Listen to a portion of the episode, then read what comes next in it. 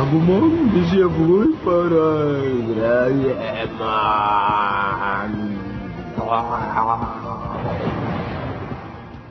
Hola a todos y bienvenidos al tercer capítulo del Backcast que de hecho estamos grabando por segunda vez porque ayer tuvimos unos grandes inconvenientes eh, a la hora de finalizar, pero pues bueno, por lo menos ya, ya estamos bien. Yo soy Daniel. Yo soy Andrés. Y hoy tenemos un invitado muy especial que es amigo de nosotros desde el colegio y él es Juan Felipe. Eh, buenas, ¿qué tal? Mucho gusto. Alias Garza, es verdad. Hola Garza, como diría Andrés.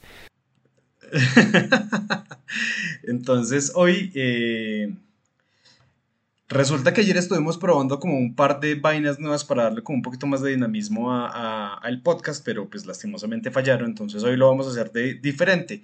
Va a haber un punto en el que vamos a mostrar como, o vamos a hablar de unos doblajes y si ustedes quieren ver esos clips, los vamos a dejar en la sección de, de highlights o de historias destacadas de, Instagram. Entonces, pues nada, hagámosle. Andrés eh, investigó un poco sobre lo que es la, cultura del doblaje en Japón y, cómo fue que, que empezó como todo esto el mundo Seiyu. Entonces, Andrés, cuando quiera.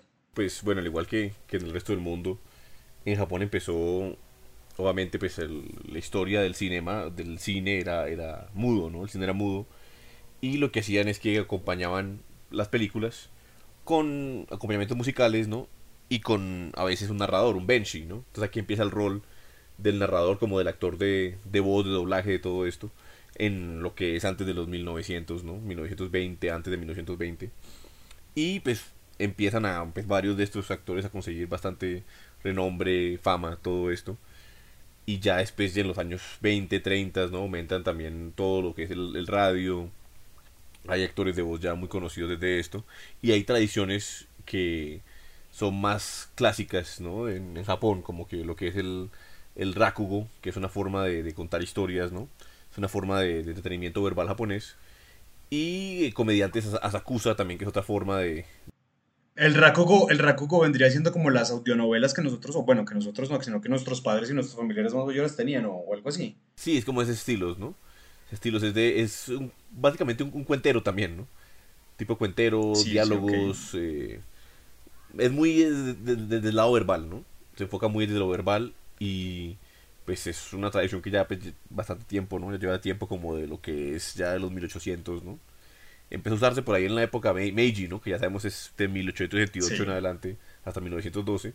Y bueno, entonces esto mm, empieza como a verse toda esta tradición de, de, de, actores de voz, de, para la radio, todo esto. Y pues el Seiyu empieza ya como a, visibilizarse es en el año 60, ¿no? Porque el año 60 aparece algo que se llama el acuerdo de las cinco compañías, ¿no? El Gosha Agreement, que era el intento de varias compañías de cine y animación japonesa para también hacerle una especie de bloqueo a Nikatsu, que es la compañía más vieja de animación en Japón, los estudios más viejos de, películas y animación. Ajá. Y fueron cinco compañías. esto le gana a Toei. Le gana a Toei, ¿no? Que pues, muchos de nosotros conocemos a Toei, ¿no? Que es de las más famosas. Y entonces hicieron una especie de bloqueo y eso hizo que en Japón hubiera un una especie de problema, no, no, realmente problema, sino la cantidad de películas producidas nacionalmente y animaciones, todo, pues bajó bastante, ¿no? Por este mismo bloqueo que se hizo y empezaron a importar muchas películas y series de otros países y empezó a tener mucha importancia pues el doblaje, ¿no? Empezó el doblaje a coger y hubo actores como Nachi Nozawa, ¿no?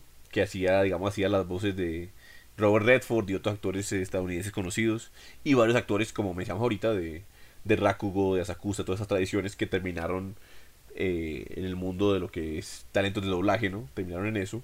Y ya empiezan, se llamaban simplemente actores de voz, ¿no? Actores de voz empiezan a conseguir... Actores de voz. Sí, empiezan a conseguir cierto prestigio también. Y ya empiezan los 70s por esta, este anime que es Space Battleship Yamato. Empieza a usarse la palabra Seiju, ¿no? Que es una abreviación. Sí. ¿no? Seiju es una abreviación. Y es una compañía también, ¿no? Es como un Walmart en Japón, ¿no? Ok, ok, ok. Sí, sí, sí, es una compañía, entonces la gente decía, ¿cómo así que trabajas para el supermercado Seiyu? ¿No? Pero Seiyu... El supermercado Seiyu. sí, es, la abreviación de Koe no Haiju, ¿no?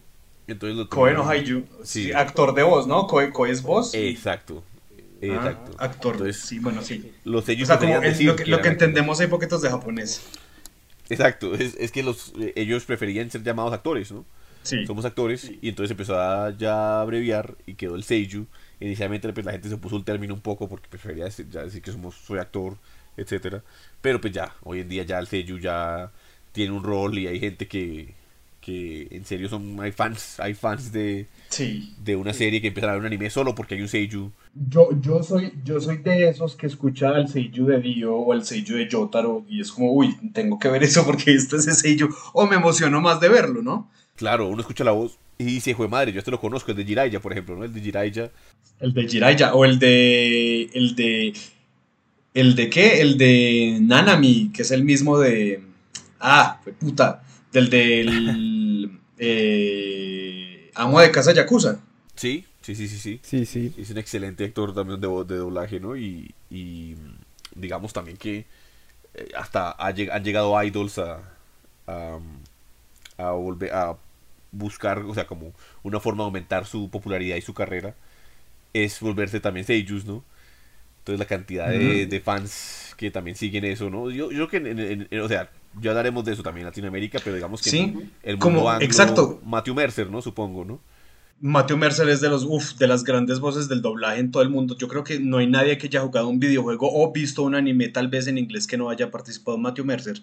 Exacto, exacto. O también el que hace la voz de Joel eh, ¿cómo se llama él? Que es la voz de Joel, que es bien conocido. Eh, ay, Dios mío, el, otro que suena muy parecido a... Troy Baker. Troy Baker, sí, que también es Taliesin en, en B, ¿cómo se llama? El protagonista de Shadow of War y Shadow of Mordor. Exacto, exacto, sí, sí, sí, está en Shadow War, en Talion, Talion. Talion, Talion. Está, no, la cantidad de, juegos que ya es una voz reconocible, ¿no? Ya sí, es claro. reconocible. Bueno, y ahora como pasando un poco más a lo global, sé que por ahí en 1960 fue que comenzó como lo de los doblajes de series de anime en todo el mundo, ¿no? Con Tetsujin Hachiyugo, o pues El Hombre de Acero aquí en Latinoamérica, que fue como esa primera serie que entró de lleno ya doblada y la que le dio como la, la, entrada a, series como, Se, como Sally, perdón, es que Sally, Sally, Meteoro y Astro Boy.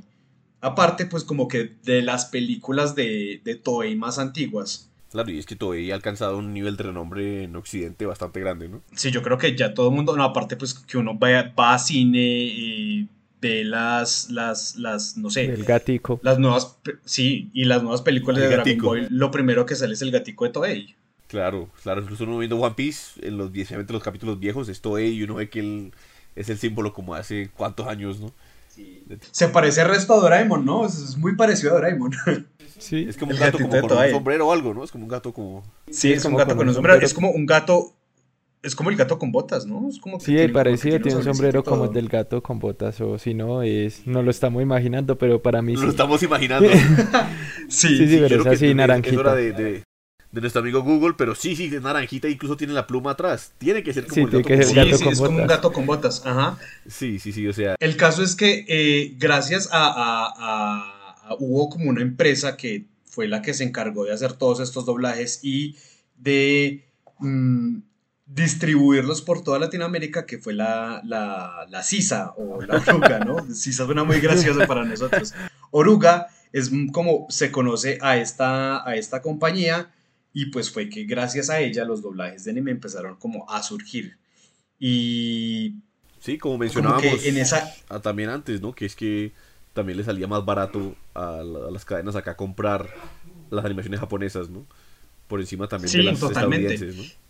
Ajá, y es que cuando, cuando empezaron a airear estas series japonesas, estas series de anime ni siquiera se, se catalogaban como anime, sino como dibujitos para niños, ¿no? Series animadas para niños o caricaturas para niños. Sí, sí, sí, claro. Junto a pues la, la, todo lo que es de Occidente, lo que era He-Man, lo que era el fantasma, entonces posiblemente, no sé, nuestros padres, nuestros abuelos, nuestros tíos o nuestros primos más mayores eh, pudieron estar viendo, no sé, Meteoro y luego en la misma franja estar viendo He-Man o Thundercats o algo así por el estilo. Claro, incluso hace poco yo estaba con un compañero del trabajo que él debe tener sus 50 y algo años, ¿no?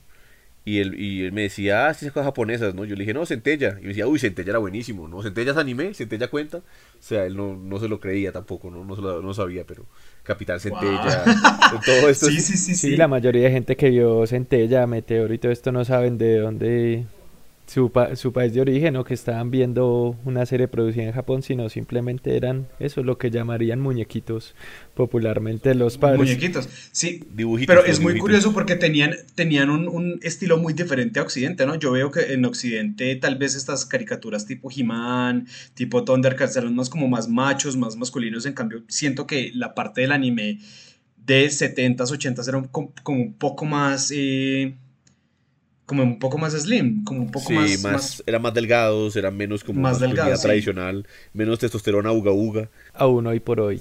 Totalmente. Sí, a veces cuando eran influenciados por los mismos occidentales, ¿no? Por los, por los gringos, como lo que es eh, Hokuto no Ken, los yoyos, ¿no? Que eran pura testosterona, ¿no? Puro tipo ultramusculoso. Pero es que es muy chistoso esta interpretación como occidental que tienen los japoneses, que tú dices que es inspirado por los mismos gringos, pero, pero cuando uno ve cuando ellos usan como las locaciones gringas o América en general o Europa, es como muy distinto a lo que en verdad es.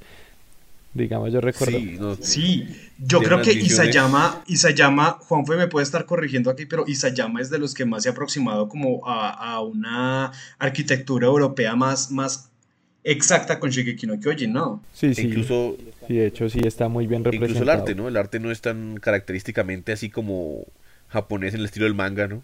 Sino que uno lo ve y pues yo creo que alguien así como externo, no viendo el anime, pero sí, pero leyendo el manga, pues no pensaría necesariamente que de una que es anime, ¿no? Sí, no, el arte es distinto, los apellidos, los nombres, todo, todo es como muy europeo, entonces sí, él logra, es como de los pocos que logra llegar a eso, porque yo recuerdo mucho, digamos, Shaman King, cuando iban al torneo en Estados Unidos, o cuando van, pues, que la locación de Estados Unidos son unos... como al desierto. desierto, hay indios, apaches, y a, las población, y a las poblaciones que llegan son cinco casas, seis casas, no sé, no sé qué concepción tenían. Todos pueblos desérticos gringos. Sí, sí, Y, con, y con nombres, por ejemplo, los nombres de los gringos, del, de, como del FBI o la CIA que aparecen en Dead Note, son los nombres absurdos, son absurdos. Nadie se llama así en la vida real, nadie. nadie. no, como, como el Apache, yo creo que uno de los mejores Apaches de, de Shaman King era Silva. Sí. Bueno, sí, sí, sí, sí, O sea, uno ve los, no, uno ve los nombres de, de, los personajes en serio de Dead Note aquí, da mucha risa los, los, los, gringos. No, no, no, no, es absurdo los nombres que tienen o Mista Johnson, vainas así por el estilo cuando son como eh, protagonistas, o protagonistas, eh, protagonistas o sino personajes secundarios, ¿no?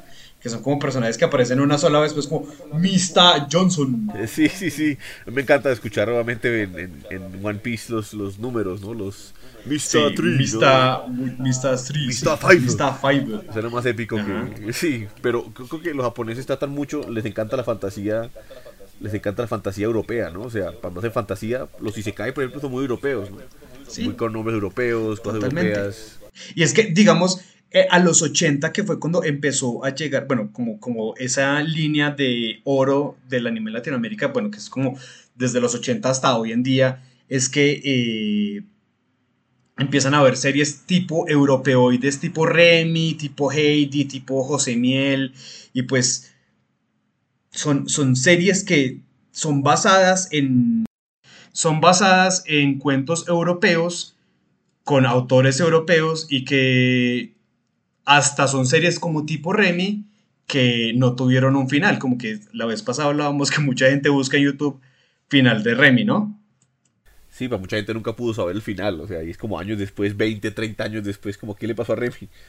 Sí, es como que también tiene que ver tal vez como con los derechos de autor y todo esto, porque no los compraron. Entonces, yo creo que si yo le pregunto a mi mamá, mami, ¿tú te, viste el final de Heidi o te viste Heidi completamente? Ella me dirá, pues no, hijo, lo que pasa es que llegué hasta tal parte, o que a José Miel se le moría un amiguito en cada capítulo, pero nunca lo terminó.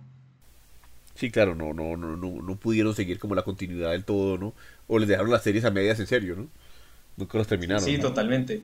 Ajá, y pues también en, en los 80 es que vienen las series de Gonagai tipo Massinger Z, todo lo que son los mechas, pues Gonagai trajo un montón de mechas y Kimba, que es como la inspiración del Rey León, y los Gundam. Casi, bueno, pues casi todos los Mecha vinieron en esa, en esa década de los, de los 80. Sí, Gonagai. Y pues en el 80, sí, Gonagai es pues, como gran inspirador de muchas vainas que conocemos hoy en día. Claro, y los temas más oscuros en lo que es el manga, ¿no? Y el anime, todo, ¿no? Y Juanfe, Juanfe ayer, Juanfe ayer cuando estábamos hablando de Mazinger Z y de Gonagai, él se tiró un datazo de un videojuego que, que nadie sabía. Sí, un videojuego que que es producido por un venezolano que, bueno, la historia resumida es que él en toda su infancia vio Mazinger Z y siempre cuando empezó a ser programador es ingeniero de sistemas y cuando empezó a programar siempre soñó con programar videojuegos y siempre pues Mazinger fue una gran inspiración para él pero pero programar para otra cosa que no fuera computador era prohibido porque los derechos de autor ya estaban repartidos en todos lados y alguna vez Gonagai estuvo estuvo cerca de estuvo en Venezuela dando una conferencia, él se acercó a él, le comentó toda esta situación y Gonagai le dio los derechos de poder hacer un juego en PC con Mazinger Z y bueno, de hecho ahí se desprende algo chistoso y él es que en medio de protesta ante el gobierno de Hugo Chávez por allá en los 2000 creó un juego que se llama Massinger Z Salva Venezuela y, y, el, y, el, robot final es manejado por Hugo Chávez y el gobierno ordenó el retiro de todas las unidades del juego de las tiendas del país y él terminó, está en este momento en Colombia, en Bogotá. Toca, toca buscarlo para hacerle la, la, la entrevista propia de cómo fue crear esa vaina y cómo fue que Gonagai le dio el permiso, ¿no? cómo es que consiguió los derechos de autor. Sí, la verdad, no sé si los derechos, con lo que les decía ayer, no sé si cubren hasta la parte de lo de Hugo Chávez, pero, pero es chistoso, es una historia curiosa. Interesante, sí. Muy interesante. Sí, es bien curioso. Y lo que decía Andrés, que sí, que Gonagai fue como la, la, introducción a unas historias un poquito más maduras y más sangrientas, pues Devilman, Demon Lord Dante, eh, había creo que Gonagai es de los primeros que trata como con una protagonista lesbiana, ¿no? Sí, sí, sí, pues con, con estos temas ya como desde lo, lo, macabro de lo sexual también, ¿no? En los años 70, 60 incluso, ¿no? Finales de los 60 empieza él a, a escribir sus obras. Con Cutie Honey, creo que Cutie Honey es esta heroína que es como lesbiana, o sea, si no me acuerdo, no, me, nos pueden corregir, pero creo que Cutie Honey es lesbiana. Es hora de buscar un segundo en Google, ¿no? Creo que es posible. Cutie Honey. Bueno, aquí dicen best, known, best known for the fan service, lesbian honey, and aquí parece que sí, se besaban y todo. Ah, sí. ajá, ajá. Entonces... Sí, es que yo me acuerdo, yo me acuerdo muy, muy bien de haber visto alguna vez que Honey era así. No sé, como tipo Aika, que uno era pues, la pubertad. un puberto viendo... Sí. sí. La pubertad le llegó a uno viendo Aika, sí. Ajá. Sí, Locomotion era... Y... Sí. Uf, loco, Dios mío, yo me acuerdo que Borongo y yo hablábamos de ahí que era como que sí, las viejas se mueren y muestran los cocos. Dios mío, no era un puerto horrible en esa época. Sí, eso. sí, sí. Claro, pues no, era no. lo mejor para nosotros, ¿no? 13 años, obviamente, claro, ¿no? Yo sentí que me salía mi primer pelo aquí en, en la barba, viendo Aika, en serio, era bastante, o sea, para uno era mucho, ¿no? Para uno era mucho, o sea, así. Ajá. Viendo eso, viendo eso y viendo Gantz. Uy, Viendo Gantz. Gantz, uf. Sí, Gantz también era. Qué vaina, era muy bueno, sí. Qué loco que lo hayan, y lo mostraron en Animax, ¿no? Sí, Qué lo loco, pasaban que eso saliera en la, qué loco que eso saliera en la televisión antes de las 10 de la noche cualquier día. Antes era de las 10 de la noche. Sí, no, yo me acuerdo que Gantz lo pasaban tipo 3, 4 de la tarde y yo me lo veía todos los miércoles. Santo, santo, me, me lo veía todos los miércoles. Es tan bueno. Pero sí, claro, lo que les- los que- violencia y contenido Sí, sexual que pero- uno decía como, uh, Pero yo creo que también Cuentos de los Hermanos Grimm fue, o sea, que fue, aparte de que fue lo que nos introdujo mucho a nosotros, pues a nuestra generación el anime, también tenía como unos temas bien maduros, ¿no? Como demonios, las chicas bailando con los demonios, que yo creo personalmente que es como un tipo de forma para decir que los demonios se las comían todas las noches, ¿no? pues uno no sabe también es que esa es la cosa, ¿no? Como son historias europeas, uno no sabe como la versión original, ¿no? Porque también sí, nuevamente sí. algunas las mantenían bastante cercanas como lo que era Barba, Barba Azul, con que mataba a las esposas, ¿no? Sí, Pero o otras creo que sí las modificaban para un público más infantil, ¿no? un poco más infantil. Sí, porque, Sí. digamos, eh, la versión de Cuentos de los Hermanos Grimm de La Caperucita Roja es de las más infantiles que yo he visto en mi vida. Sí, sí, sí, sí. sí. Y pues El claro, caso es ya, que- obviamente con, con, con Disney y todo, ya hay una parte de, de todos estos cuentos que también son, se les quita su contenido ya más sexual o, o más oscuro, ¿no? También, ¿no? Sí, como con la sirenita, ¿no? Sí, la sirenita, que al final pues eso es como que te moriste, ¿no? Se muere en el cuento de Anderson original, ¿no? Y muchas cosas, ¿no? También, o sea, lo que Caperucita Roja también, ¿no? Sí, no, totalmente. y lo más pesado es que vimos que el cazador le llena la panza al lobo y el lobo sale y se despelota por una colina y ya ese es el final. Pero sí, o sea, como que Cuentos de los Hermanos Grimm le dio el paso a, el anime de los 90, que también tiene, o sea, que también es como conocido como el periodo de la hiperviolencia en el anime, pues que pues eso es otra vaina, pero que también nos trajo como los animes más reconocidos aquí en Latinoamérica, ¿no? Con Dragon Ball, Sailor Moon, Ranma, Supercampeones, Samurai X, Cowboy Vivo, El Barón Rojo, Cyberman J, Las Guerreras Mágicas, y que no se note pues que estoy leyendo de una lista que hice, pero esos son como los doblajes más reconocidos en Latinoamérica. Y graciosamente Samurai X, ya lo hemos hablado, Samurai X es uno de los animes de los 90 que fue doblado aquí en Colombia. Sí, sí, sí, y pues uno también lo puede escuchar el acento, ¿no? El acento no es el mexicano neutral de siempre, sino. Es bien diferente. Sí, es bien distinto. Sí, es bien distinto, es cierto. Y también creo que para casi todas hubo. Hubo que hubo como la traducción no solo del anime, sino del opening. Sí, grandes traducciones, ¿no? Lo que decíamos la vez pasada era que en Estados Unidos lo que hacían mucho era su propia canción. No una canción original. No adaptaban la del, la del japonés, sino que simplemente hacían una canción original, como era el caso de Digimon. O de Dragon Ball. Sí. Que era un opening. O de Dragon Ball, ¿no? No, sí que ah, Andrés, Andrés nos contaba que el opening de Digimon lo cantaban las primas cuando él iba a Estados Unidos y que era como Digimon, Digital, Monsters, para nosotros es una canción buenísima. Para nosotros es la círculo de puedes volar. O sea, es buenísima esa de Butterfly, ¿no? Es excelente. Es, es, increíble, es muy buena.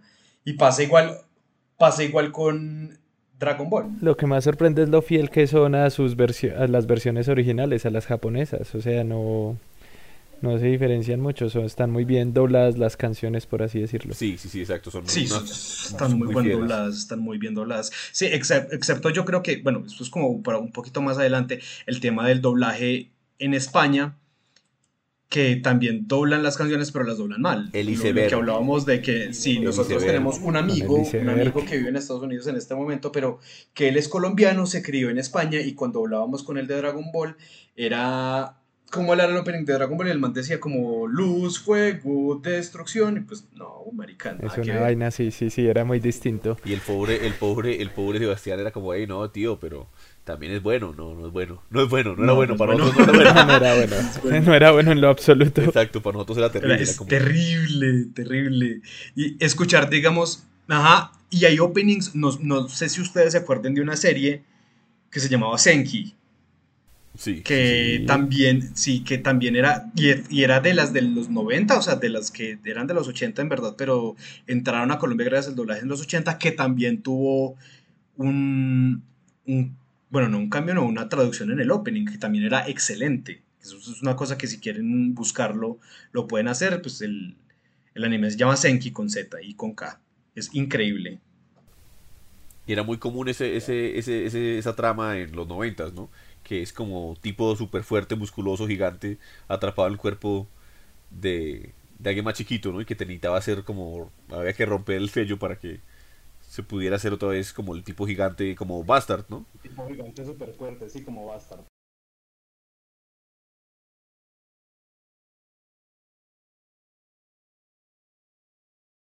Exacto, sí, era medio cabrón, era, no era malo malo, pero sí era como... Piro, era maluquito. Sí, era maluquito. Sí, sí, sí, sí. Pues de aquí de los noventas que salen como las voces más reconocidas del anime en Latinoamérica. Lo que conocemos, pues Mario Castañeda, lo que hablamos que cualquier persona que haya visto Dragon Ball o que sea millennial o algo así, reconoce la voz de Mario Castañeda. Que Mario Castañeda fue Goku y fue Ayoros en uno de los doblajes de Caballeros del Zodiaco. También tenemos a Rocío Garcel, que fue Bulma Jorin de la de los cuartos de los hermanos Grimm, la del pajarito, y la gatita de Sailor Moon. Y creo que Juanfe también, ¿quién es el que dijiste tú que era la voz de, del gato negro? Artemis, Artemis es la voz de Doctor House también en el doblaje latino. Imagínate ahí. grande, grande. Sí, son grandes y son vainas que uno pasa por como por sentado y, no les pone tanto cuidado, pero son grandes voces. Digamos, también existe Genaro Vázquez, que era Mamoru o Tuxedo Mask, que de hecho ayer, antes de que se nos dañara todo, también estábamos hablando y pensábamos que eh, a Mamoru le habían cambiado la voz y al parecer no. no y, en España se le conoce como Armando Chiva, ¿no? Armando Chiva, sí, es Mamoru Chiva o Armando sí, o sea, Una maravilla, una maravilla, sí. Ajá. Que Genaro Vázquez también fue el androide 17 y el Supremo Kaiosama. Y Spike, que Spike, pues, Dios mío, la, la, el doblaje de Cowboy Bebop es uno de los mejores doblajes que yo me he tenido el placer de gozar en mi vida. Que Juanfe, según dice él, cometió el sacrilegio de vérselo en japonés. No, no sabía que, que había que vérselo en español. Para mí era en japonés. Es que me lo vi hace poquito también. Lo siento, mala mía. ¿Hace, ¿hace cuánto te lo viste, Maya? No, me lo vi este año, la verdad, no sé. Hace, desde ahí pon tú cuatro meses. Cuando, mientras saldaba mis deudas, igual también les conté que Evangelion me lo vi en, en japonés también. No sabía que había que vérselo en español. Me los volvería, me los volvería a dar doblados. Sí, sí, sí, sí, hay que despertó, despertó la pubertad en uno, Evangelion despertó como las crisis emocionales, ¿no? Las crisis de todo. No, los temas tan maduros que se trataban en Evangelion y uno tan chiquito viendo eso y uno veía que Rey era la mamá de Evangelion lo dejó no sin ganas de vivir, literalmente. Sí, que Los Ángeles y un montón de simbología judio-cristiana, ¿no? sí, que... como decíamos otra vez, era como que toda la gente yendo a donde Hidekiano a preguntarle qué significa, explícame, y él les dice no significa nada, yo no tengo ni idea, ya no sé qué significa esto, ¿no? Sí, decíamos que se, se, llega al mismo punto que con los Souls, que esta gente que se dedica a leer todas las armas y a sacar teorías con base en lo que dicen las armas y no duermen y se inventan teorías y teorías y a la final nadie sabe qué significa ni el propio creador. Simplemente pero ya está en la wiki. Sí, exacto. Es como, sí, mis historias están en las armas, amigo, pero es que son muy, son muy, no sé, no dicen nada, ah, pues problema de ustedes, ustedes son los que no les ven trasfondo, marica, ¿no? Y, uno va a ver las teorías y de, ay, ¿de dónde te sacaste la teoría de que Artorias es el papá del protagonista de Dark Souls 2? No, me la saqué del culo. Me lo soñé, se me revelaron los sueños, sí. De tanto leer e hilan muchas cosas y lo mismo pasa con Evangelion, uno lee las explicaciones o ve videos sobre explicaciones y nunca coinciden. Pero eso sí, activa las crisis existenciales en uno. Sí, potentes. Hasta vi un cura, un cura, o sea, un teólogo así dedicado explicando Evangelion en TikTok. Eh, sí, ese cura de TikTok que habla mucho de Evangelion es muy duro, bueno, ¿no? Es un duro, sí, hermano es un duro. Es muy duro, sí. El es un, duro y, le ha hecho buenas, buenas interpretaciones. Yo creo que hasta mismo Hidekiano está tomando notas ahí, diciendo como esto está bueno. Sí, es como que, hay que, hay que esto está bueno para las próximas cuatro películas de la reinterpretación que vaya a sacar. Porque hablando de eso, en este momento está al aire la tercera parte del nuevo Evangelion, ¿no? En cines. Ah, sí, la última, última, ¿no? Sí, es la última, última ya, ¿no? Sí, yo a veces siento... Bueno, hablando... Sí, no, sigue, sigue. No, pues iba, iba a seguir como con, con esto de, de, los sellos, pero no, dale. Ah, no, yo iba a decir un poco que a veces, o sea, Hidekia nuevamente, pues... Bueno, los sellos no, o sea, increíble, con una influencia gigante y con un significado muy, pues, obviamente que, que queda, queda muy abierto, ¿no? Y eso también le ha dado popularidad de Evangelion, ¿no? Que es tan mucha interpretación abierta que se puede dar, hacer, muchas lecturas, pero por un lado es como si, siento que es un poco como una versión pro, una versión pro y consciente de Tommy Wiseau, de, de Room, ¿no? Como que el man hizo de Room y fue como, uy, todo el mundo está burlando de mí, entonces significa que yo quería que era una comedia, ¿no? O sea, como que vio el resultado que hubo y es como, uh, Mientras que Hideki lo que ha hecho es como un poco como incluso distanciarse, ¿no? De Evangelion a veces, ¿no? Por el hecho de que lo persigue y lo sigue persiguiendo y lo perseguirá por siempre, ¿no? No, totalmente. Y, y, con Evangelion es muy curioso el éxito que no tuvo la serie en un inicio, pues la, la falta de presupuesto y todo eso y lo que es hoy por hoy, lo que significa. Sí, incluso creo que eso fue el final que le dieron al anime por eso, ¿no? Falta de presupuesto. Sí, no había presupuesto, por eso eso, por eso es un dibujo hecho en quién sabe qué papel puesto ahí cambiando colores y ya. Sí, sí, sí. El capítulo que es como Shinji diciendo quién soy y que soy, lo, lo cosa más filosófica del mundo. Yo me acuerdo. Y, y, reciclando las imágenes de los otros 24 capítulos anteriores, poniendo flashes ahí todo el rato y él diciendo quién soy, quién soy. Claro, yo imagino a Hideki Anno ahí arrancándose el pelo, como cómo hacemos que nos alcancen los últimos 5 yenes que quedaron para esto. Hasta que. Y es muy gracioso porque la escena final es, es todo mundo aplaudiendo a Shinji porque Shinji se da cuenta de, que, de quién es él y se acepta a sí mismo, ¿no? Después de que le damos la interpretación de que todo mundo está fundido en un subconsciente global. Ajá. Sí, sí, sí, eso fue una maravilla que haya logrado hacer eso, pues teniendo en cuenta los problemas de, de, presupuesto. Y yo me acuerdo de pequeño que tendría yo nueve años y está ese capítulo que dice Garzas de la crisis existencial de Shinji y mi papá que es sociólogo, la única vez que ha dicho como que algo bueno en un anime así, pues que no sea Dragon Ball, fue de ese capítulo, ¿no? Como que dijo, uy, qué interesante, ¿no? Qué buen capítulo. Y yo pensando ahora hoy en día como, uy, pero ese fue el relleno que se inventaron para el presupuesto, ¿no? Por la falta de presupuesto. Pero es muy bien hecho, ¿no? Yo, está muy bien hecho. Sí, muy bien hecho. Bien logrado, no sé. Pero sí. me impresiona que la gente lograra interpretar cosas de dos capítulos o se sentan a ver mucho Evangelion, porque yo en mi época, yo cuando lo vi no, no, no entendí mucho, la verdad. Sí, Yo creo sí. que la mayoría de nosotros lo veía era por las peleas, ¿no? Por las peleas y por las waifu, que en ese entonces era como, bueno, nosotros teníamos 14 años, estaba bien uno decir que, oye, Rey es muy bonita o Asuka es muy bonita. Sí, sí, sí, claro, a uno le gustaba y uno era como, o sea, pues uno le llamaba la atención, ¿no? Uno no entendía mucho y creo que también, o sea, la cosa es como que si uno ve como la producción y todo, pues Hideki Anno se la pasaba como reescribiendo episodios también, ¿no? Y que no, o sea, sí, para a la final no terminaba reconfundido, ¿no? Yo hablaban de, de, de, de, de, de, de Los Ángeles y de Abraham y de todo el mundo y de Lilith y todo, y uno era como, ¿le pregunto a mi abuela o me, será que me casca si le pregunto? que me casca si le pregunto así? Aparte, como... sí, aparte porque era, era, muy, era muy directo, ¿no? O sea, yo, la, la localización y, y, el doblaje de, del anime de Evangelion fue perfecto. Sí, claro, claro, y además, o sea, es muy curioso porque es ver desde el lente japonés exotizando todo lo, la, lo, lo, lo, la cultura judio-cristiana, ¿no?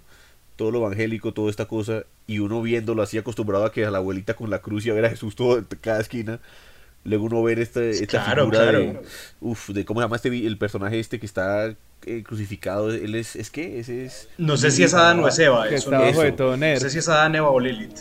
Sí, sí, sí, uno como es que... Lilith, uy. creo. ¿Es, ¿Es cuál, Cartas? Yo creo que es Adán o Eva. Sí, posiblemente creo que se hiciera Adán. Era como Adán, ¿no? Y sí, o sea, obviamente para uno era como un poquito. Uh, uno no, no, no, no, lo leía tan así, ¿no? Pero pues hoy en día uno lo ve Sí. más y uno es como, uh, hijo madre. Está fuerte. Está interesante, sí. Sí, era bien, bien, bien fuerte. El caso es que, bueno, sí, ahora sí voy a seguir como con la lista de lo de los doblajes de los actores de voz. Es que pasamos también a Rosy Aguirre, que es Akane.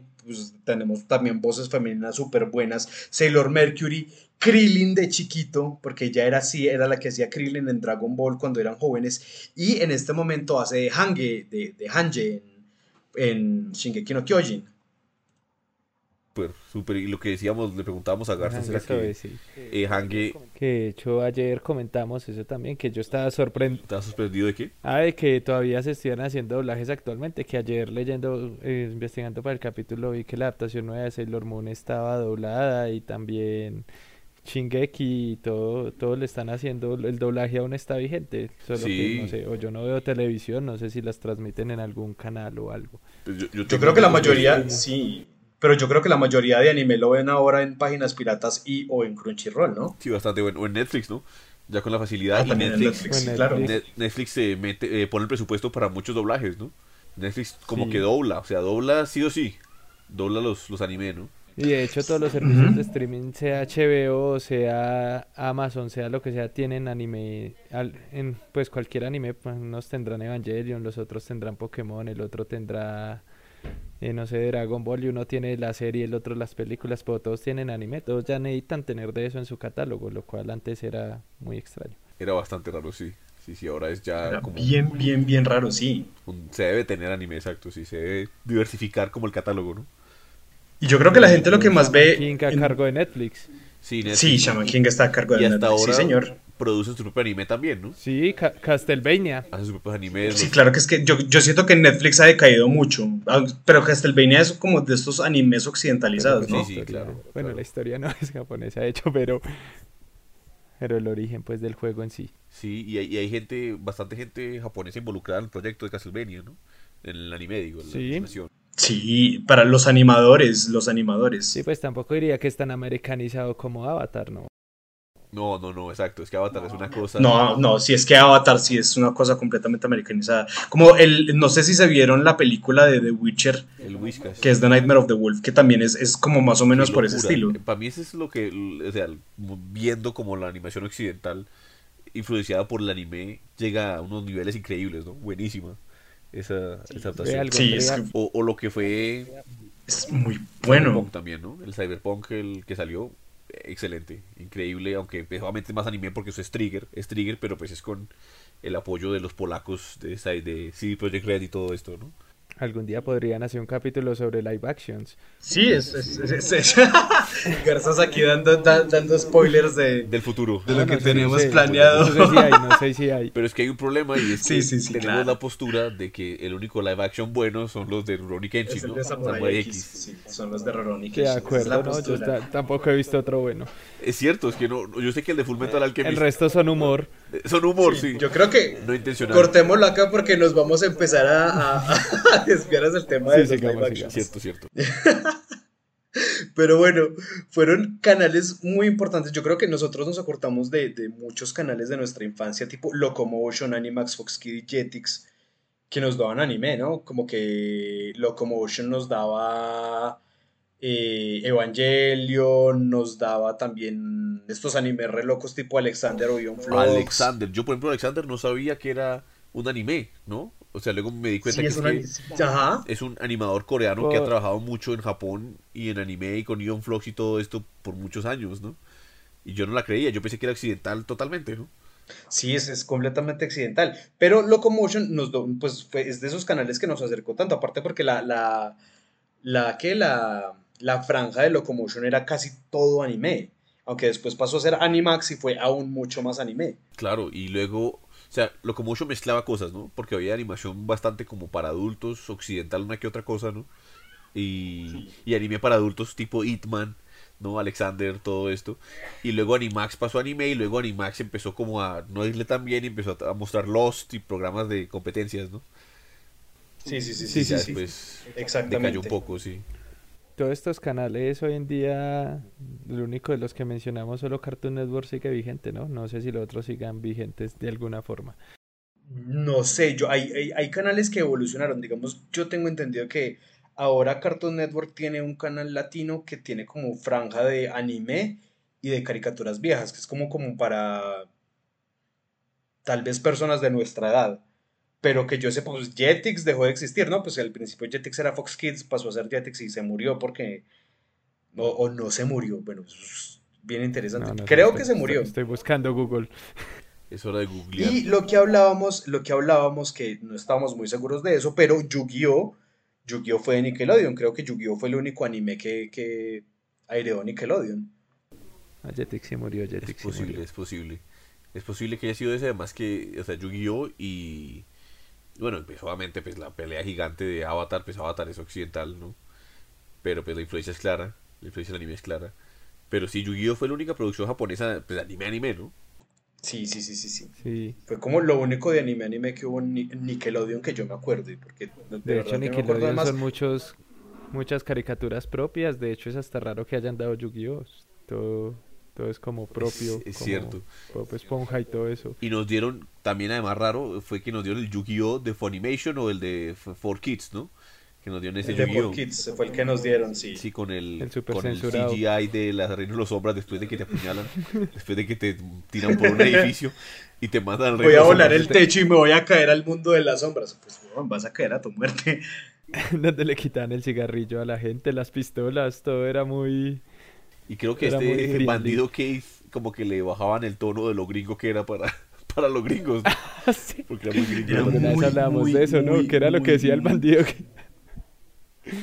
Bandido que Era terrible. con América. Sí, sí, sí.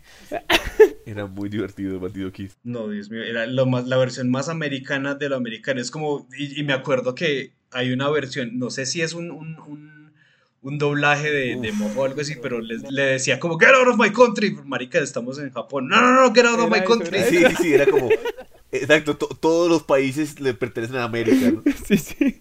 Sí, sí, sí, exacto. Sí, era esa escena que quería decir, era muy chistosa. Sí, era una maravilla. Marica, era una, era una maravilla, era una maravilla. Y en los 2000 que es de lo que estamos hablando en este momento de Yu-Gi-Oh! y todo esto, es cuando pudimos ver Sakura Card Captors, Pokémon, Yu Yu Hakusho, que aunque es de los 90, entró a Latinoamérica de los 2000, Full Metal Alchemist, que lo vimos en Locomotion y tiene una gran, gran, gran, gran directora de doblaje en Animax, ajá. Evangelion, que también lo hablamos ahorita, Naruto e Inuyasha. Inuyasha que también fue... Yo me acuerdo Hay gente que, le dice que Inuyasha yo me acuerdo que, ¿Usted se acuerda cuando yo le dije, cuando yo le dije que Naruto lo pasaban a las 12 y después me confirmaron que sí lo pasaban a las 12.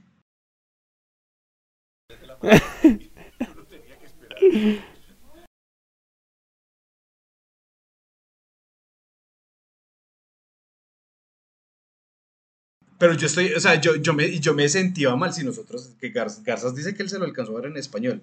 Eso, eso fue lo que nos contó ayer. Sí, cuando ya teníamos, ya estamos Pero, graduándonos del colegio, ya estaba Naruto, ¿no? Ya estaba doblado. Tipo de, para los 17, 18 años ya estaba Sí, yo la primera vez que vi Naruto fue en televisión y era totalmente doblado.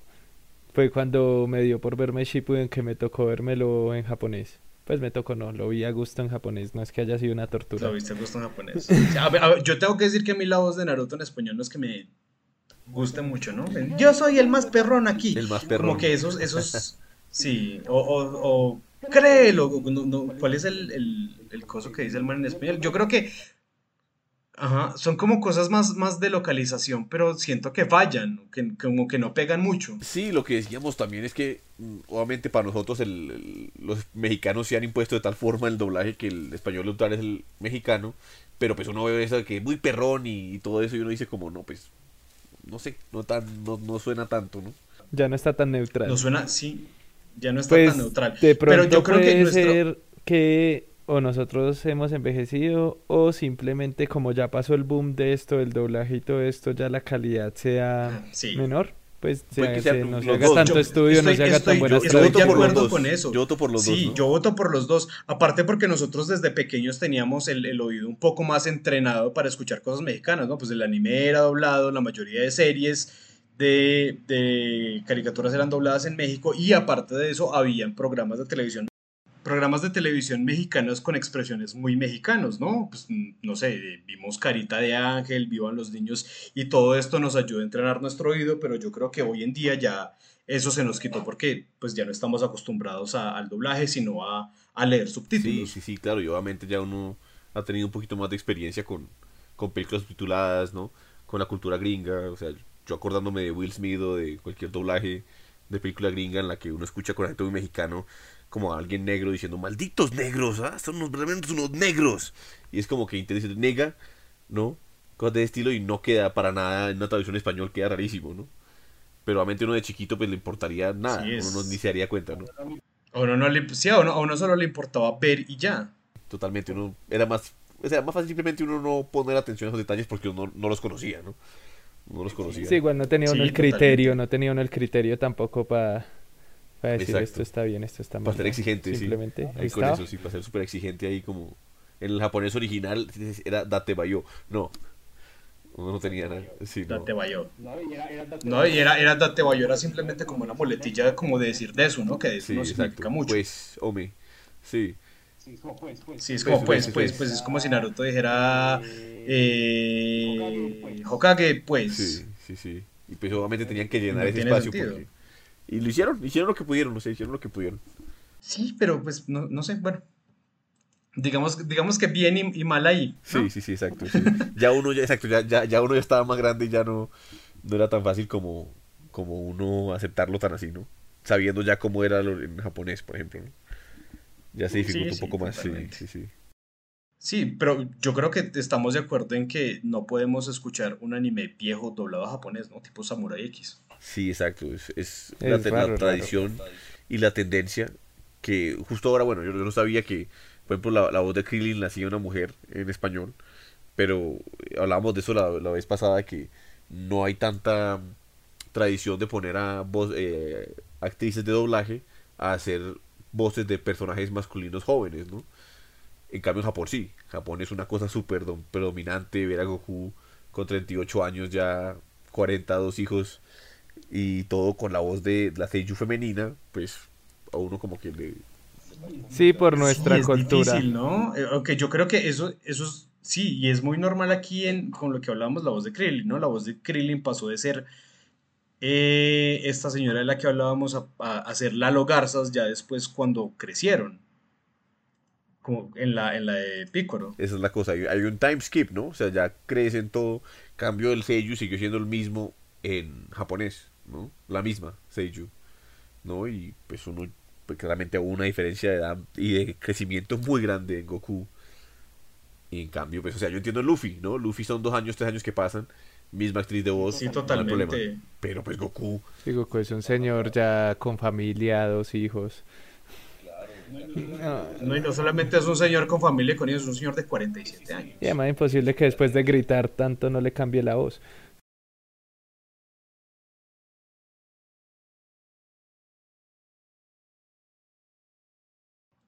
Sí, por eso es que ahora, ahora quiero ver Samurai X, aunque muchas personas estén de acuerdo, pero muchas personas estén en desacuerdo porque quiero ver ese, esa voz de Kenshin un poco más masculina para un personaje un poco más masculino. Ah, pensé que ibas a esperar que lo sacaran doblado. Sí, claro, aquí en Colombia. Lo volvemos a escuchar todos aquí en Ojalá. Aquí, colombiano. Vamos a piratear. Muy chévere. Lo pirateamos al 100. para no darle para no darle vistas y, plata al pedófilo. Claro, y es que con esas leyes en Japón de la pornografía infantil y todo eso son poquito complicadas, ¿no? sí, muy sí, y, no es tan no es tan castigadora como para para la cosa, para pues... Como mucho occidente, ¿no? Incluso es curioso porque Japón, como decías tú, o sea, Gonagai y las representaciones de personajes homosexuales desde hace mucho en, el anime, ¿no? O personajes trans o todo lo que sea en, en anime. Sí, y con voces, con voces representativas, bueno, no representativas porque yo no puedo cometer este error de decir que todos los gays hablan afeminado, no, pero como para la representación de personaje estaban súper bien, no sé, tipo el, el, el Okama que estaba enamorado de Shishio, o Hanagata, el mejor amigo de Hotaru de, Cyberman Sí, sí, sí, claro, y no eran representaciones negativas, ¿no? Sino eran bastante humanizantes en general. Cuando no era para comedia, pues eran bastante humanizantes y bastante como la Yukito, Yukito Sakura Car Captors, todo esto. Pero curioso porque es un país, o sea, la representación no, no tienen miedo de representar homosexualidad, cosas de género así más fluido de todo pero las leyes en Japón son bastante, como a veces bastante estrictas, ¿no? Hasta no lo pueden hasta despedir del trabajo y todo, ¿no? O sea, hay cierta protección, pero como que te exigen si estás como que si quieres ser protegida por la ley tienes que cambiarte el sexo, o sea, cirugía, o sea, algunas cosas bastante estrictas, ¿no? Pese a que son, daría la impresión. Muy, muy estrictas. Sí, quizás, sí, quizás toda esa cultura de tener eso tan reprimido por la ley que en el anime encuentran, bueno, en general en sus formas de expresión, como que exteriorizan este tipo de sentimientos. Pues sí, ¿no? Yo pensaría. Por eso ahí se ven, esta, por eso ahí se ven tanto estas actitudes de, de pandillismo, de cosas que no se ven comúnmente hoy por hoy en el Japón, o tatuajes, o cosas así. Sí, los hikikomori, ¿no? sí, tanta represión los hikikomori. Sí, tanta represión. también representados también, sí. Exacto, tanta represión y tanta, tanto, tanto expectativa, tanto control, tanta disciplina en todo que ya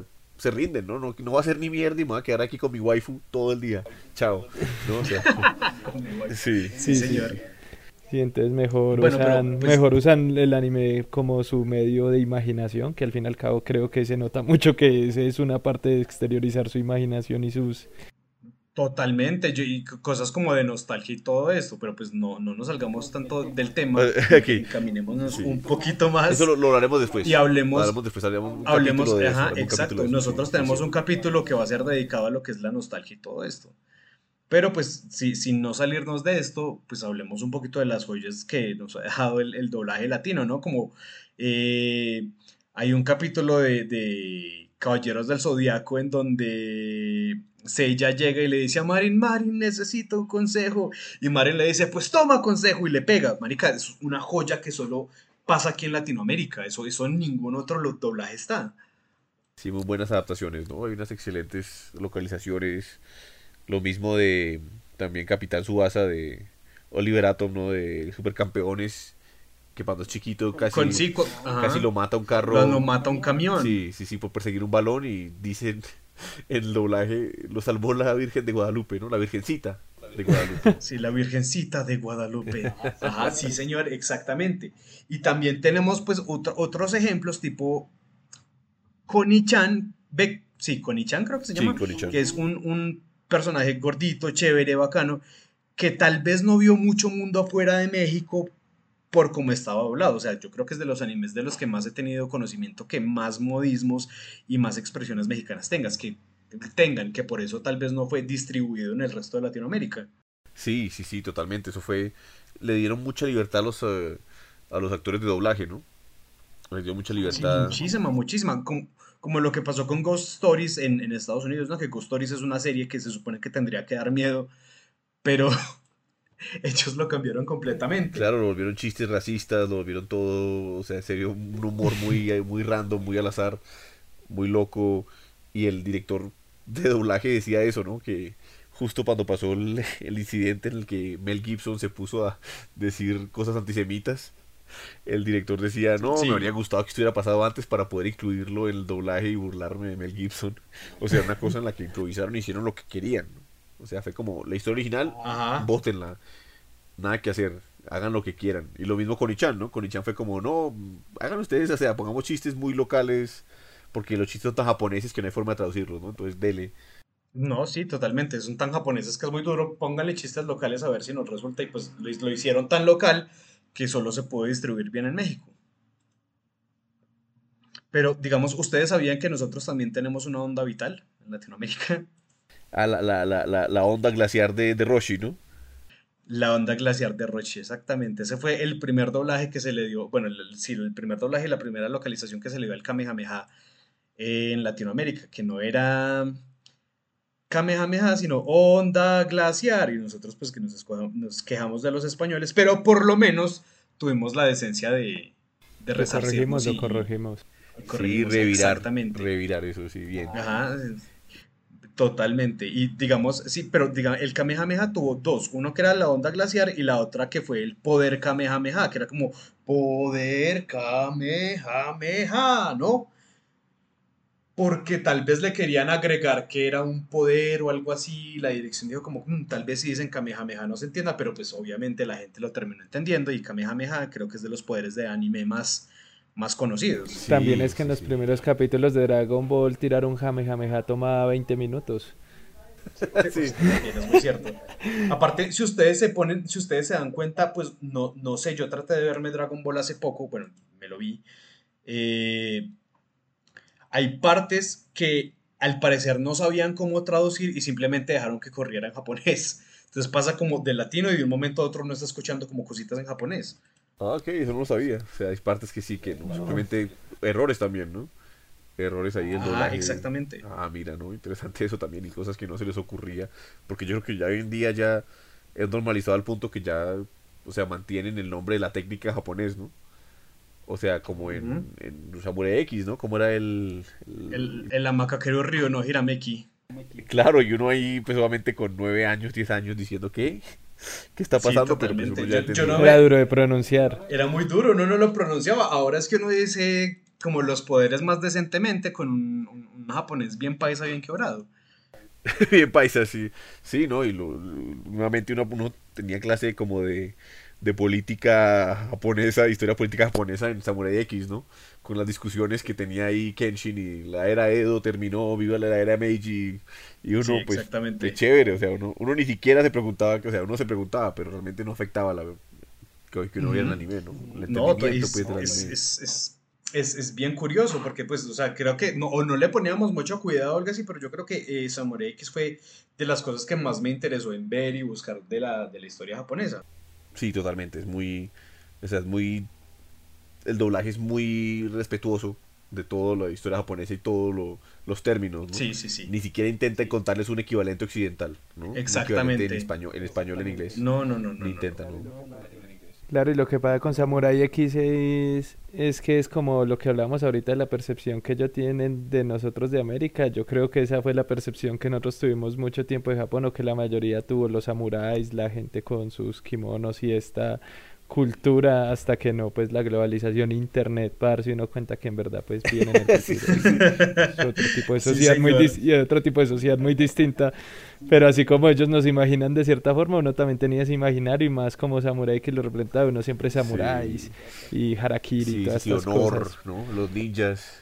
Sí, pero y, y lo hicieron también y lo doblaron también, que uno a día de hoy no todavía piensa en samuráis, yo creo que uno piensa mucho en Kenshin, ¿no? Es como uno piensa en un samurái y uno piensa en Kenshin y, uno ve a Kenshin y uno se imagina cómo habla Kenshin. Va a grabar 55, 26. Entonces es, muy curioso eh, el imaginativo que nos ayuda a crear un, doblaje, es un imaginario. Momotaro, ¿Ah? Muramasa, Musashi, ¿no? Son personajes que uno tiene medio, medio presentes ahí de, del folclore japonés, de, por eso, ¿no? También tanta representación que uno ha visto. Porque los nombran y uno los escucha y uno es como si el maestro Musashi que forjaba espadas y uno es como que wow. Sí, sí, sí, exacto. O, el mismo Saito en Ronnie Kenshin es un personaje histórico de verdad, ¿no? Sí, Saito, no, pues es, es de. ¿Del qué? Del. Ah, de esta policía del Shogun. Sí, sí, sí, sí, sí. Del Shogun, del. Uh. Del Shinsengumi se llamaba. Shinsengumi. Esa era la vuelta, Shinsengumi, ¿no? Pero nosotros, aparte de tener ese error de la onda glaciar, también pues tuvimos, uf, hemos tenido bastantes errorcitos, ¿no? Sí, como hay, hay, no sé si esto lo pueda confirmar Juanfe, que fue el que se vio Dragon Ball Kai, la, la, las voces del doblaje que le dieron a Jesse Water que parecían White Chickens, ¿no? Sí, sí. Puros gomelos mexicanos, ¿no? Sí, eran fatales. Puros gomelos sí, mexicanos. Sí, eran horribles. eran horribles. Y es, eran lo peor. Y aparte de esto, pues también tenemos el, ejemplo de, los diálogos tan melosos de, de Caballeros del Zodiaco, ¿no? Que era como si el cosmos te alcanza y el cosmos me llega, pues yo siempre seré del cosmos y te acabaré con mi cosmos. O Shiryu explicando cómo es la felicidad, que dice como, si el mundo estuviera lleno de agua, todos seríamos muy felices. Marica, no tiene sentido. Como en una pelea diciendo eso, ¿por qué? Y saber que son niños de 13 años, ¿no? Cascándose, muriendo varias veces, ¿no? Sí, totalmente, varias veces. dándose calor. Sí, lo mejor de todo, ¿no? Sean. momento. Era bien homorótico, sí. Era, era lo que Ajá, era muy homorótico. Sí, Sean con el, el de. ¿Cuál era? El de Pisces o el de Virgo, que era que la. El que, Hyoga, Hyoga, Hyoga. no, no, no, el, que lanzaba, el, que lanzaba rosas como al corazón, el que, el que era de las casas. Ah, Pisces. Pisces, que era lo más homorótico. Albafica, ah, no, Albafica es el de Sí, sí, yo me acuerdo de chiquito. Afrodita. Sí, Afrodita. Y, además la, y además la presentación de Afrodita, un caballero hermoso entre el cielo y la tierra. sí, sí, sí. Yo no sé si, esto, si eso está bien. Un caballero hermoso entre el cielo y la tierra, así como no, el patriarca. la voz del patriarca. La voz del patriarca. Sí, sí, sí, el Papa. El Papa, sí. además, debería ser el Papa, el patriarca suena, bueno, hoy por hoy no suena tan chévere. O que decían que Shaka era el caballero más cercano a Dios, pero pues cuál Dios sí sí, exacto, una cosa, era bien, pues, imaginar, pues, una imagen, simbología muy budista la de Shaka, ¿no? Sí, sí, no, Todos los sentidos, todo, ¿no? Todo lo que hacía Shaka. Sí, era, y era bien bonito, era bien bonito todo lo que definía a Shaka como sí, Shaka personaje. mejor, Shaka por siempre. Pero nosotros no fuimos los únicos en tener errores de doblaje. Ustedes se acuerdan, yo creo, es, es ese va a ser, eh, yo creo que esto va a ser lo primero que escuchen nuestros, eh, no sé, consumidores, como por decirlos, nuestros escuchas, es el, el, el horror que es la traducción eh, portuguesa de Brasil de Digimon, ¿no? Que es el, el Agumon evolucionando y sufriendo una embolia. es absurdo es muy absurdo. Suena aburrido, deprimido, suena como que... Y después suena como si evolucionar no fuera como dar un power up, sino como si se fuera a morir mientras lo hace, la Le, están, cobrando impuestos. Le están cobrando impuestos. Le están haciendo el orden de progreso. y también otra vez. Ajá, y, y, también tenemos a en el pues en la misma línea de doblajes en el portugués tenemos a Dodoria que era un, un cantante de ópera no que era peleando y el man ¡ah! y pegaba cantando ópera O el, ¿cómo se llamaba el personaje? El, el Digimon de Mimi, de Digimon, la que era como un cactus. Que Plantmon, Plantmon. Uy, en francés. Plantmon, en francés. Es un, es un atentado. Sí, exacto. Sí, sí, sí. y ya que a mí, a mí me parece muy chistoso escuchar cualquier anime en, en, francés. Ver Dragon Ball, Vegeta contra Goku, la, vi una, la primera pelea que tienen, la vi en francés una vez y me, me, puse a reír, no porque fuera malo, sino porque suena chistoso, ¿no? ¡Allí sí, mon ataque! ¡Oh, no. Es chistoso. Es o sea, sí, es divertido, es muy divertido. Y ahora pues le podemos tirar un poquito de mierda a nuestro contrincante de doblajes que es España. España tiene unos errores asquerosos en, doblajes, ¿no? La onda vital. Sí. Unas, elecciones.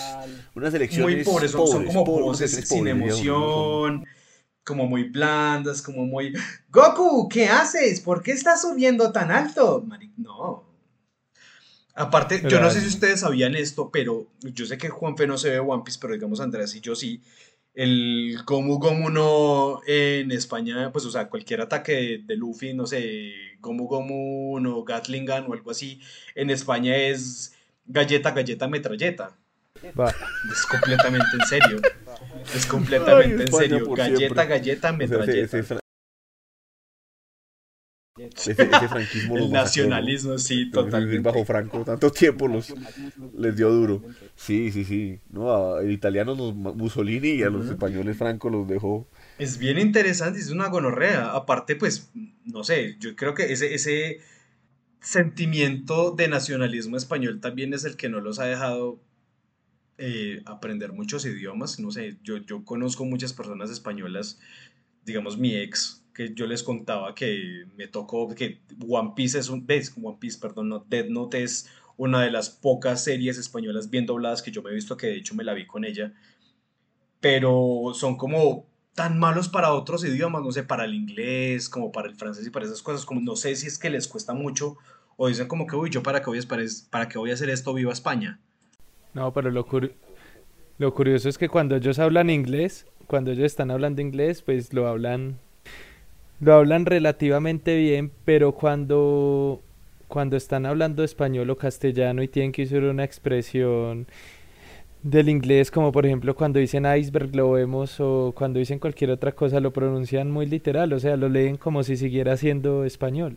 Sí. Pero cuando ellos hablan cuando uno los ve hablando inglés, pues son capaces de desenvolverse si solo están hablando inglés. Son capaces de pronunciar bien y todo eso, pero cuando están hablando en español siguen derecho, no sé, es como que se les olvida que cambian de idioma. El wifi, sí, el wifi. El wifi. No, pero los italianos son lo mismo, ¿no? Uno escucha a los italianos y obviamente tienen todo traducido, ¿no? O sea, eh, nuevamente, pues Spider-Man es un morraño, eh, todo, pero es Spider-Man, uh, WhatsApp, uh, Jazz Club, uh, o sea, así como que no intentan adaptar la fonética a lo que es lo, el inglés, sino que simplemente siguen, como dijo Garza, siguen así como un camión, dele. Así con el español, ¿no? El wifi. Ajá, totalmente. Es como, lo, como los, los, los, los, gringos cuando doblan Ryunosuke, Sasuke, Naruto. Suena terrible, o sea, suena terrible. Sin esta fonética nos da, o sea, del español hispano o castellano suena muy bien, o sea, suena mejor los nombres japoneses, ¿no? En los doblajes, sí. Sí, nosotros tenemos una fonética muy parecida a la japonesa y yo creo que por eso nos da la facilidad de tal vez pronunciar vainas en japonés, ¿no? Andrés y yo, como alguna vez les contamos esto, eh, no, de hecho Juan Felipe fue el que nos motivó a Andrés y a mí a entrar a clases de japonés. Esto es... Pero, pero tampoco también abandonen el kanji. Sí, todos. Sí, todo el mundo, o sea, todos abandonamos en el hace poco hablaba con una, hace poco hablaba con una compañera, una amiga con la que estudia japonés y ella siguió después que, que yo ya me retirara y era como, no, ya Kanji, más de un mes de Kanji también se retiró. O sea, no conozco a nadie que haya seguido después del Kanji, ¿no? Conozco a Ana, a una amiga. Pero aparte, ella, es como el único caso. Además, todos se han retirado, sí. Pues es que ellos lo aprenden jóvenes, pues. Pero yo creo que a nuestra edad es muy duro aprendernos los 2000 kanjis que hay. Los 2000 básicos, en verdad, son como 5000, si no me falla la memoria. Sí, para hacer un niño de sexto. Totalmente. yo creo que nosotros, nosotros podríamos fácil, fácil, fácil desenvolvernos con hiragana y katakana, ¿no? Pero ya nos meten kanji y es como que, uff, parce, aquí, aquí paro Aquí fue, sí, ¿no? Aquí me rindo. Y peor si estuviéramos con chino, ¿no? Con mandarín, ¿no? Con los caracteres chinos. Uy, no, con, cantón, con cantonés, Dios sí, mío. ya uno, uno, no, pues ya complicado, ¿no? O sea, a la hora de Ajá. fonéticamente hablarlo, el japonés no es tan difícil, ¿no? Pero a la hora de Sí. escribirlo, ahí sí. Yo creo que por eso tenemos que darle como las gracias al doblaje por introducirnos a, a tantas cosas, ¿no? A los animes, a películas, a sagas tipo El Señor de los Mi Anillos. papá se burla mucho de mí, ¿no? Mi papá se burla y me dice que yo soy un imperialista, o sea, un producto de imperialismo japonés, ¿no? Y es todo eso, o sea, en serio, de, de, de- de- serio de, de tantos Pues- productos que uno consume de Japón. ¿no? Sí, no, totalmente. Mírenme, yo tengo una colección de figuras absurdamente grande que sigue creciendo y sigue creciendo. Y soy eso, ¿no? Claro. Una- un producto del imperialismo Sí, la japonés. mitad de mis tatuajes son cosas de, de algo que ver con Japón o De o anime. sí, exacto. Sí. Entonces, Bueno, yo creo que aquí podemos como ir cerrando, ¿no? Como muchas gracias a Juanfe. Hoy, hoy, hoy graciosamente también nos estuvo dando duro el Mercurio en reversa, pero pues la pudimos pilotear y le queremos dar las gracias a Juanfe que esperamos tener más frecuentemente con nosotros por pues, acompañarnos y por echar parla con nosotros tanto sí, tiempo. que iba la Garza. Que incluso, ¿cómo se llamaba el director de doblaje latinoamericano? Tony Garza. Lalo Garza. Lalo Garza, Lalo eso, Garza, Lalo sí. Garza. Qué buena coincidencia. No, muchas gracias a ustedes por la invitación, la, la pasé muy bien y no, claro, cuando me inviten aquí estaré y excelente, excelente conversación. Sí, sí, sí. Lástima Que no nos los errores, te- lástima, lástima lo duro que nos ha dado el tema técnico estos dos días, pero lástima, bueno, esperemos que haya quedado. Lástima, Ese, ese Mercurio en reversa Sí, nos dio duro. Lástima el mercurio reaccionario y el, el neoliberalismo. Nos está dando duro, sí. Literal. Sí, nos pegó Duro, duro. Entonces, ¿cuál es la pregunta que vas a dejar en, en Instagram? Y La pregunta, la- no, la pregunta la vamos a echar acá y que nos respondan por, que, pues por favor, obviamente, si quieren, nos la respondan por, por eh, mensaje directo en, en Instagram. Y es si ustedes son team doblaje o son team sub. Yo tengo un amigo que es el, el dueño de Sasage Yo, que por cierto, pues publicidad no pagada. El man vende unas camisetas, una chimba. Espero que pues busquen la tienda, es eh, arroba sasageyo en Instagram. Pero el man me dice que pues le gusta mucho ver anime doblado porque le da la, la capacidad de hacer más cosas mientras está viendo sus series. Entonces quisiera saber si ustedes son, bueno, quisiéramos saber si ustedes son teams eh, doblaje o team eh, subtítulos. Entonces, muchas gracias por escucharnos y nos veremos la próxima Nos vez. vemos y, bueno, para que sepan, aquí todos somos Team Subtítulos. Y nos veremos la próxima. somos. Team Nos Subtítulos, veremos sí, la próxima. chao, muchas Hasta gracias. luego y nos escuchamos. Chao, chao. Que estén muy bien.